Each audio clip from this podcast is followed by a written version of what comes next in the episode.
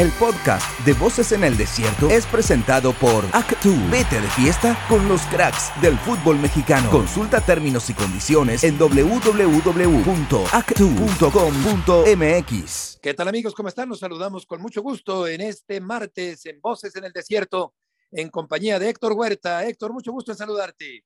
Hola Beto, ¿cómo estás? Qué gusto saludarte aquí acompañándote en este programa y y pues para comentar esto que estuvo muy interesante hoy, ¿no? La, la contundente victoria de Portugal, espectacular, ¿no? Una goleada a Suiza, no le hizo más porque realmente tuvieron mala puntería, pero, pero qué, qué paliza le pusieron. Y, y luego por la mañana, Beto, lo de, lo de España, ¿no? La sorpresa de Marruecos, lo bien que jugó Marruecos, eh, la forma tan, tan ordenada en que siempre eh, coparon todos los espacios para que no penetrara la, el ataque español y aunque fue como el juego del gato y el ratón, al final logró el cometido de, de resolverlo todo por la vía de los penales.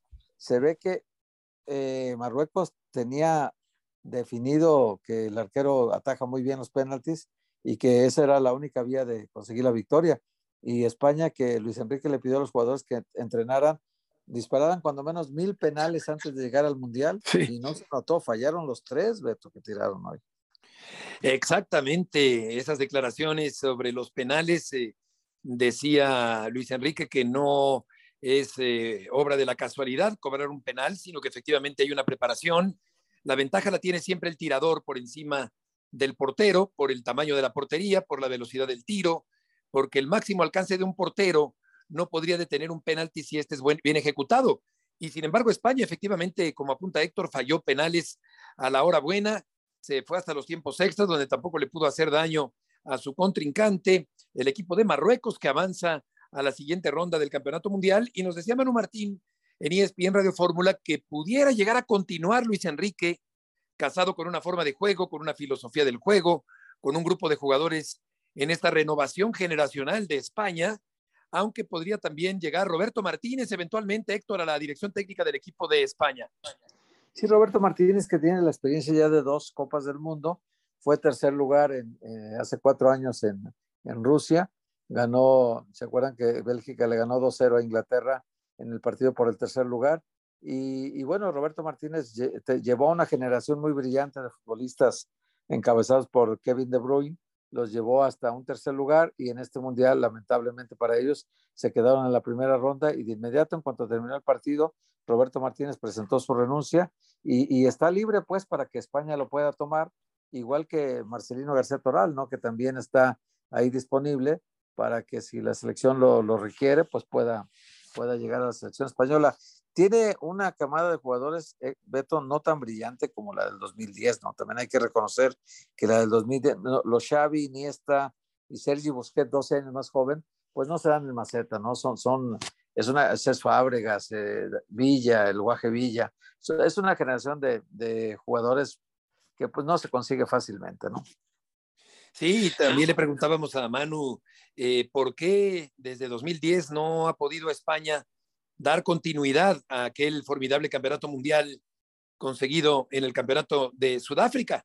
Y es que ha cambiado la generación de futbolistas, aquella era una generación particularmente virtuosa, histórica, extraordinaria, y esta generación española se ha estrellado con el eh, equipo de Marruecos y con Bono, este buen eh, portero que tiene una forma muy curiosa de aletear y de moverse sobre la raya de meta sin adelantarse, pero tampoco jugando detrás de la raya, que eso ya está prohibido.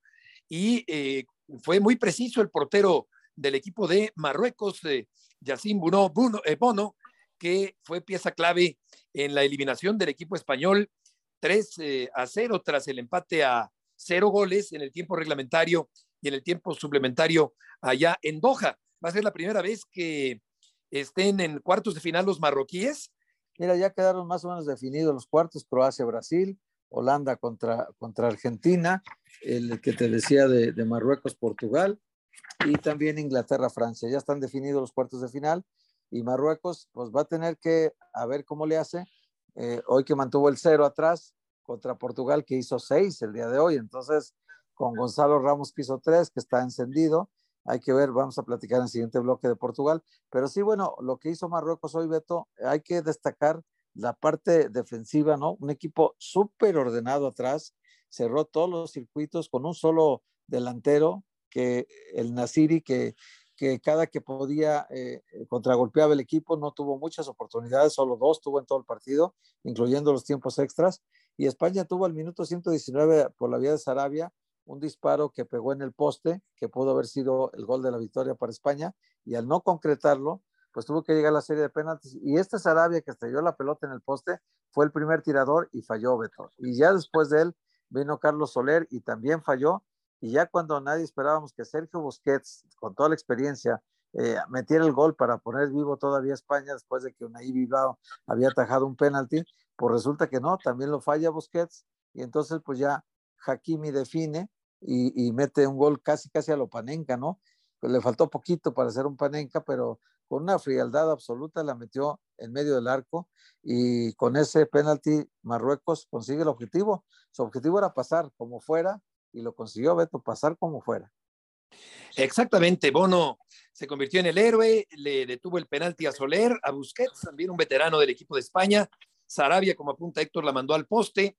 Por parte de Marruecos falló Benún, pero Hakimi, que casualmente nació en Madrid, anotó el tiro definitivo con este cobro, como ya apunta Héctor, este cobro a la panenca, eh, gélido de baja temperatura, con una gran frialdad, y a final de cuentas sigue adelante el equipo de Marruecos allí en Qatar, un equipo español que había empezado eh, como un eh, huracán auténticamente, como una tromba, con aquella victoria sobre Costa Rica, después vino el empate con Alemania, pero la derrota ante Japón creo que empezó a hacer decaer los ánimos del público español, que hoy se encuentra con una desilusión enorme con la derrota de España, Héctor, ante el equipo de Marruecos. Sí, además este, estos números que, que entregó Mr. Chip hace un momento en, en su Twitter son muy contundentes, Beto. El, hecho de que, de que haya ganado solamente tres partidos desde que se consagró campeón del mundo, esto nos indica que, que algo está pasando en el, en el grupo español después de aquella generación, cuando se fue agotando la generación eh, brillante del Barcelona, la, aquella del, del sextete del 2009, que luego se consiguió el campeonato del mundo eh, con jugadores del Barcelona y el Real Madrid básicamente, ¿no? Con Sergio Ramos, con, con, eh, con Jordi, eh, Carles Puyol todavía, con, con Piqué, eh, con sí, Jordi Alba, que estaba en, en, aquella generación, pero básicamente con Xavi, Iniesta, Sergio Busquets, el, el Guaje Villa, Cés Fábregas, era un, era un equipazo, Beto Pedro, Pedro Rodríguez, Pedrito, eh, una generación brillantísima, y bueno, ¿qué pasó?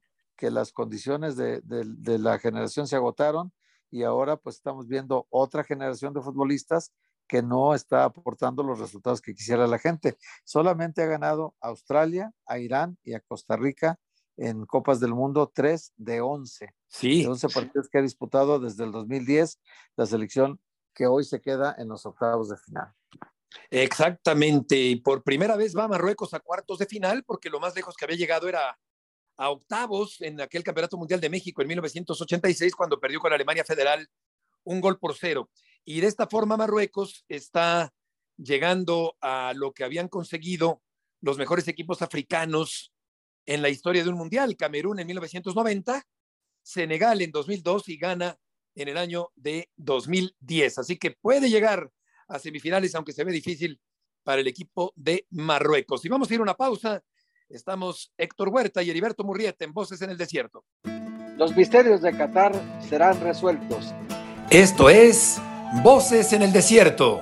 De regreso, Héctor Huerta y Heriberto Murrieta en Voces en el Desierto de ESPN con respecto a todo lo que ocurre en el Campeonato Mundial de Qatar 2022. Y el equipo de Portugal le endilga una goleada de escándalo al equipo de Suiza y hasta el minuto 73, Héctor, Cristiano Ronaldo entró al terreno de juego. Sí, eh, lo metió de cambio Fernando Santos, con el cual ha tenido una, una disputa muy particular en este torneo. Lo, lo encaró el partido pasado porque lo sacó de cambio y le dijo, le reclamó y hubo hasta lectores de labios que, que descifraron lo que le estaba diciendo Cristiano Ronaldo. Le decía que buscaba cualquier oportunidad para sacarlo de cambio. Y entonces le estuvo reclamando eso. Y ahora Fernando Santos evitó la molestia y dijo, bueno, pues ahora vamos al revés te pongo en la banca y resulta que quien pongo en tu lugar mete tres goles y te meto al 73 como una cortesía y saco al que metió tres goles el día de hoy. a Gonzalo Ramos, eh, lo cambia por Ricardo Horta y, a Joao Félix le cede lugar a Cristiano Ronaldo al minuto 74, bien lo dices Beto, y ahí en ese momento la selección portuguesa ya ganaba 5 a 1 este partido, así que pues ya la entrada de Ronaldo fue más que simbólica, intentó meter su gol, eh, hizo uno, le anularon por fuera del lugar clarísimo, pero bueno, eh, Cristiano Ronaldo se ve enfadado, se ve molesto, la gente, todo el estadio, Beto, vitoreaba su nombre, pidiéndole al técnico después del 5-1 que metiera a Ronaldo, porque cuánta gente que va de cualquier país del mundo, eh, aparte ese partido, Beto, para tratar de ver a Cristiano Ronaldo en acción. Y resulta que estaba pasando los minutos y no lo metía el técnico, pero bueno, pues estaba haciéndolo muy bien Gonzalo Ramos, este joven del, del Benfica que, que, mete tres goles, que ni siquiera ha, ha sido negociado a ningún equipo todavía y después de estos tres goles, seguramente Beto su cotización aumentó al 17, al 51, al 67. Anotó estos tres goles Gonzalo Ramos, eh, un centro delantero portugués que se vio muy bien. Hoy el tercer gol es de bandera, se la, se la pica por debajo, eh, la pelota va, va casi a enfrentar, a chocar al portero y le eleva con un suavecito toque, se le eleva en la salida al portero y le, le anota el tercer gol de él y el cuarto para Portugal. Así que fue muy sintomático esto de que Portugal hizo seis goles hoy, pero pues ya sabemos, Beto, que tiene un equipazo, ¿eh? porque no estuvo Cristiano de entrada, pero Gonzalo Ramos, Bruno Fernández, Bernardo Silva, Joao Félix, Otavio, eh, William Carvalho, pues es un equipo muy completo y una defensa también muy fuerte con Guerreiro, con Rubén Díaz, con Pepe, con Dalot y el arquero Diego Costa que, poco a poco está mostrando mejores maneras y que está sustituyendo al veteranísimo Rui Patricio que ha estado en la banca, ¿no? Exacto, era difícil imaginar que Cristiano Ronaldo estuviera en la banca en un partido del Campeonato Mundial, cuando es un hombre que todavía está en buenas condiciones físicas, desde luego que empezará el declive más marcado hacia la terminación de una brillante carrera, pero Ronaldo todavía uno pensaría que es un eh, jugador titularísimo del equipo de Portugal y sin embargo hoy se quedó fuera de la formación por estos eh, desencuentros, por estas fricciones, estos roces que ha tenido con el entrenador. Ha dado un golpe de autoridad muy importante eh, Portugal al derrotar 6 por 1 ante el equipo de Suiza. El triplete de Gonzalo Ramos le da la razón al entrenador para eh, dejar fuera del partido a Cristiano Ronaldo, que sin embargo me llamó la atención también cómo desde la banca celebraba los goles como en un gesto de solidaridad con el grupo de compañeros que estaba en el terreno de juego y creo que Portugal eh, pues eh, tiene un equipo que no requiere tanto como quedó demostrado el día de hoy de Cristiano, no hay una dependencia tan marcada y hay quienes dicen quizá exageradamente que hasta estorbaba Cristiano Ronaldo que ha acaparado los reflectores Héctor en los últimos años, no únicamente en el fútbol de Portugal, sino en todo el fútbol mundial. Sí, sí, sí, Cristiano, indudablemente que ya su legado ahí está, pero pues así es la vida, Beto, Dios perdone, el tiempo no. Y, lo que es ahora es un relevo generacional con este chico Gonzalo Ramos, nacido el 20 de junio del 2001, tiene 21 años de edad, eh, juega en el Benfica, como te decía hace un momento, y tiene pues una muy buena estatura, un 84, pesa 79 kilos, eh, apenas debutó en 2020 con el Sport Lisboa y luego pasó al Benfica entonces es un jugador que, que, se ve que trae todo el futuro, Beto, mientras que Cristiano Ronaldo es todo el pasado de Portugal, algo de presente, pero pues el presente y el futuro puede ser Gonzalo Ramos de aquí en adelante, ¿no? Es un jugador que está llamado a ser un gran goleador. Exacto, y la, el, partido de hoy, eh, con la presencia de César Arturo Ramos en el, en el arbitraje, el mexicano, me hizo recordar aquella escena donde Cristiano, ¿te acuerdas? Le, le grita en la cara al árbitro mexicano que no se animó a expulsarlo en el Campeonato Mundial y solo le sacó tarjeta amarilla en aquel partido donde Ronaldo increpó en las narices al árbitro César Arturo Ramos Palazuelos, que hoy se reencontraba esos 21 minutos con eh, Cristiano Ronaldo en este partido de Copa del Mundo. Sí, sí, sí, hoy no tuvieron mayores incidentes. César Ramos inclusive tuvo una gran actuación, Beto, porque hoy lo consideran que, que hizo un trabajo que le hace merecedor de participar probablemente en cuartos de final, en, una semifinal o hasta en la final. ¿eh? Se, está considerando que es un árbitro con posibilidades, Beto. Eh, esto es muy bueno para el fútbol mexicano, claro, aquí en México lamentablemente para él no le ha ido tan bien, pero ahorita se habla ya de candidatos como el, el holandés Makeli, el brasileño Sampaio, el, francés Turpin, eh, incluso del español Mateo Laos y del italiano que inauguró el Mundial Orsato y hasta del argelino Fagani, pues de esos, de esos árbitros se habla ahorita como posibles eh, merecedores de la final del Mundial de, Qatar y ahí colocan a, Ramos entre esas posibilidades eh, con un auxiliar como Alberto Morín que tiene tres mundiales ya, Beto, con este. Alberto Morín estuvo en Sudáfrica también. No, en Sudáfrica no, creo que estuvo en 2014, 2018 y 2022 ahora.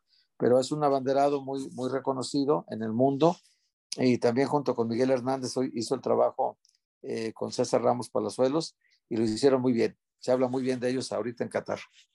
Sí, César Arturo Ramos empató la marca de Arturo Bricio como el árbitro mexicano con más partidos dirigidos en un campeonato mundial. Llegó a seis partidos dirigidos Ramos Palazuelos por parte de México como árbitro mexicano en un campeonato mundial y, eh, y, efectivamente se coloca como un candidato para la final. Está haciendo un buen trabajo César Arturo Ramos Palazuelos porque hasta el momento el único árbitro mexicano o naturalizado mexicano que ha dirigido un campeonato mundial, una final de campeonato mundial, si no me equivoco, Héctor, es eh, Edgardo, Codesal en, 1990.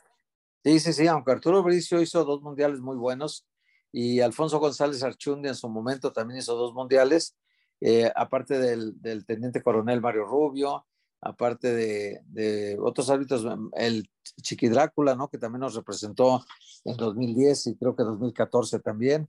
Entonces, pues son árbitros que han tenido muy buen recorrido. El árbitro mexicano en general en los mundiales le va bien, Beto, le va bien. Les va peor aquí en su, en su casa, ¿no? Porque aquí acá ya los conocemos de más, ¿no? A todos ellos. Y César Ramos no llegó bien a la Copa del Mundo, pero se está desarrollando muy bien en el mundial. El trabajo de hoy fue impecable Claro que Suiza y Portugal no son equipos que te provoquen muchos problemas, como se notó hoy. Y, bueno, pues el resultado ahí está, que fue, fue muy buena esa actuación para él. Eh, muy, muy pocas tarjetas, no, hubo necesidad de sacar, porque te digo que el, el comportamiento general de los equipos fue muy bueno, muy aseado. Y, y, bueno, pues para él fue una tarde muy tranquila. Únicamente un, un amonestado, Fabián Schar, al minuto 43, y no hubo necesidad de ninguna otra tarjeta amarilla. Beto. Exactamente, exactamente. Eh, buen trabajo de, César Arturo Ramos. Eh, Mario Rubio, que lo mencionaba, se expulsó a Maradona en 82 y Ramos Rizzo expulsó a Ronaldinho, ¿no? Sí, también Felipe hizo un buen trabajo a Ronaldinho. Eh, creo que también al a Echeverry. Bueno, pues se, distinguieron por expulsar a varios, ¿no? Exactamente. a casi todas las figuras les expulsaban árbitros mexicanos, ¿no? Exacto. Y ya para terminar, eh, nos eh, comparte aquí eh, nuestro productor, en esta ocasión, Rodrigo Vega, algunos datos interesantes sobre las sorpresas. En cuartos de final, en 90, Camerún, Irlanda, Yugoslavia y Checoslovaquia. En 94, Bulgaria, Rumania y Suecia. En 98, Croacia y Dinamarca. En 2002, Estados Unidos, Turquía, Corea del Sur y Senegal. En 2006, Ucrania. En el 10, Ghana y Paraguay en el 14 Costa Rica y Colombia y en el 18 Rusia. Así que así están las cosas de cara a la, eh, al avance de Portugal y al avance también de Marruecos el día de hoy, Héctor, en el Campeonato del Mundo de Qatar 2022. Y estaremos mañana en contacto con ustedes. Muchas gracias, Héctor, por eh, esta mancuerna de todos los días.